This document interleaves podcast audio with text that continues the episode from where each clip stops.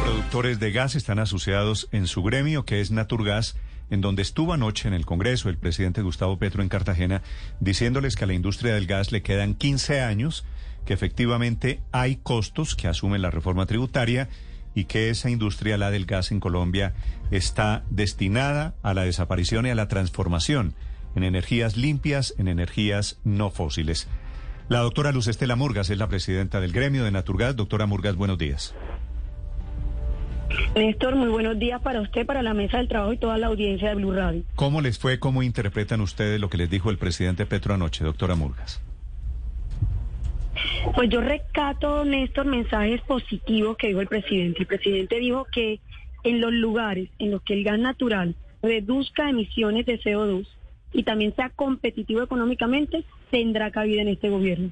De hecho, Néstor dijo que el, gas, el momento del gas natural es ahora y nos invitó participar en la construcción del Plan Nacional de Desarrollo precisamente para destacar el papel del gas natural para mantener seguridad energética y seguridad alimentaria y por supuesto como habilitador de la transición energética. Eh, ayer Néstor, el presidente, reconoció que por supuesto el gas no es tan contaminante como combustibles tradicionales y que eso lo hace clave para este proceso eh, de transición a la energía limpia. Sí, pero cuando el presidente les dijo, hoy es el tiempo del gas, en 15 años, no sé, esta no es eh, la, la zona del tiempo que se imagina el presidente para que deje de existir la industria del gas en Colombia, doctora Murgas? hacer la transición. Y en esa planeación eh, claramente señaló que en la medida de que haya un energético más económico como el gas, y que es más limpio que otros, va a tener mucha más entrada mientras que crecemos hacia la energía eólica y solar. Entonces habló de que construyamos conjuntamente con la ministra de Minas y con el director de planeación esa planeación de la transición para determinar cómo se va a componer toda la canasta energética del país en el futuro. Sin perjuicio eh, que hoy tengamos definidas cuáles son las reservas que tenemos de gas, que alcanzan para 11.4 años, y que por supuesto tenemos un potencial por desarrollar que nos, lleve, nos podría llevar a una autosuficiencia de un siglo, Néstor, de un siglo, por supuesto, en esa planeación se determinarán los tiempos. Eso fue como el mensaje que nos dejó el presidente y que ratificó la ministra Irene Vélez en su presentación. Doctora Murgas, el presidente Petro incluso cita, aparte de lo que usted eh, dijo en la intervención inaugural del Congreso de Naturgas, sobre, sobre la importancia y el peso del gas natural en el funcionamiento energético del país y, y de la necesidad de una transición. Pero el presidente Petro en su discurso no entrega detalles de cómo en el plan de desarrollo desde los diferentes sectores se puede trabajar en esa transición. ¿Ustedes qué propuestas le llevan? Nosotros le pusimos que utilizar el gas natural como es energético consistente con las necesidades del país y eso cala perfecto en el Plan Nacional de Desarrollo con los siguientes puntos. Lo primero es una herramienta clave para reducir pobreza, porque cada vez que nosotros llevamos gas natural a un hogar, llevamos vulnerable, llevamos calidad de vida, llevamos bienestar y liberamos capacidad de pago para que esas familias puedan subsanar otras necesidades básicas que tienen. Pero además, aprovechar el gas natural para ser autosuficientes en la producción de fertilizantes si de verdad lo que queremos es afrontar la lucha contra el hambre. Porque el principal insumo para producir fertilizantes, especialmente urea, es el gas natural. Por eso es que Rusia, nosotros dependemos de las importaciones de Rusia, porque Rusia, como es uno de los grandes productores de gas, produce la mayor, el 70% casi de los fertilizantes eh, que se importan. Si aprovechamos las reservas que tenemos y producimos fertilizantes, podemos abaratar el costo de los alimentos y eso sí sería una campaña efectiva de lucha contra el hambre. Entonces, en el marco de este contexto, es que el presidente dice, eh, contemplemos eso en el Plan Nacional de Desarrollo y construyámoslo también, por supuesto, con los diálogos regionales.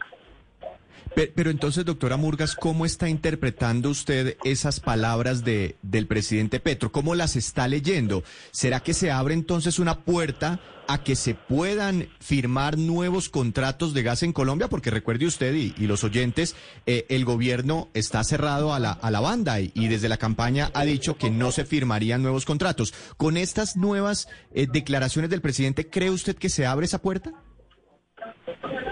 Yo creo que el presidente ayer nos abrió una, una, puerta a la industria del gas natural y hay que trabajar conjuntamente con el gobierno precisamente para darle insumos adicionales, las modelaciones adicionales que se requieran y los datos para que se reconsidere. Ayer le hice una solicitud expresa al presidente y a la ministra de que se reconsideraran la suscripción de nuevos contratos de exploración. ¿Y sabe por qué?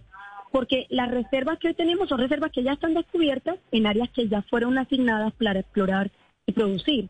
Pero todavía hay áreas que no se han asignado para exploración y producción, respecto de las cuales el Estado colombiano ya ha identificado que pueden existir reservas futuras. Entonces, es necesario poder hacer actividad exploratoria para que esa molécula de gas entre al sistema colombiano y poder afrontar todas estas necesidades y prioridades del país. ¿Y qué le respondieron ante esa solicitud expresa tanto la ministra como el presidente, doctora? Que trabajemos en el Plan Nacional de Desarrollo, que él ve que el Plan Nacional de Desarrollo es el lugar eh, para poder plasmar todas estas, estas, estos usos o beneficios del gas. Y por supuesto en el tema puntual de la no suscripción, no hizo una manifestación expresa, pero en la medida que nos abrió la puerta, pues aprovechar esos espacios para poder eh, profundizar y mostrarles los beneficios que traería para Colombia mantener seguridad energética, continuando con las campañas exploratorias. Doctora Luz Estela, una pregunta final. El tema de precios, con lo que viene en la reforma tributaria, con este eh, la diferencia de opiniones que tiene el gobierno, ¿qué esperamos en temas de precios quienes consumimos, a quienes nos llega el recibo mensual de gas? La reforma tributaria, la ponencia que se radicó antes de ayer, sí nos genera una gran preocupación, Esto es porque impone una sobretasa gradual que comienza siendo de, comienza siendo de 10 puntos sobre el impuesto de la renta y luego baja al 5 año por año para la extracción de gas natural. La preocupación que nosotros tenemos es que hoy todavía en Colombia existen 1.7 millones de familias que cocinan con leña, que cocinan con carbón, que cocinan con residuos sólidos si impactamos la estructura financiera del gas natural o la estructura tarifaria del gas natural, lo que vamos a hacer es desestimular la inversión para ampliar la cobertura y llegarle a esos hogares que todavía no tienen pero, acceso. Pero en tarifas, ¿esto cómo le va a pegar a los consumidores de gas, que son millones en Colombia?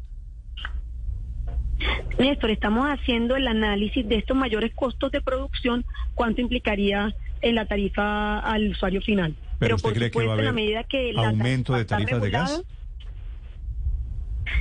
Hemos monitoreado los aumentos y en, hoy en día están por el orden de, la, de, los incrementos de las variables de inflación, del IPP y de la devaluación. Pero por supuesto tenemos que seguir haciendo el monitoreo y el análisis que, obtengamos, eh, en la medida de que eso impacte la estructura final, hay que comunicárselo de manera urgente al gobierno y al Congreso, porque en el marco del contexto de lo que nos dijo el presidente ayer, creo que se debería reconsiderar no agravar el gas mm. natural y hacerlo menos competitivo que otros energéticos como este, que es fundamental para la transición y la gran del gobierno. La tributaria, ¿qué impuestos nuevos tiene para ustedes? Uno, impuesto al carbono y dos, la sobretasa en renta. El impuesto al carbono ya existía, Néstor, se mantiene como venía para eh, procesos de refinación y de petroquímica, se incrementó la base y por supuesto en eso nosotros consideramos que, la política y el enfoque es adecuado, frente a eso no tenemos eh, grandes cuestionamientos. Lo que nos preocupa es la no deducibilidad de las regalías. Y ahí quiero ser explícita eh, con la audiencia.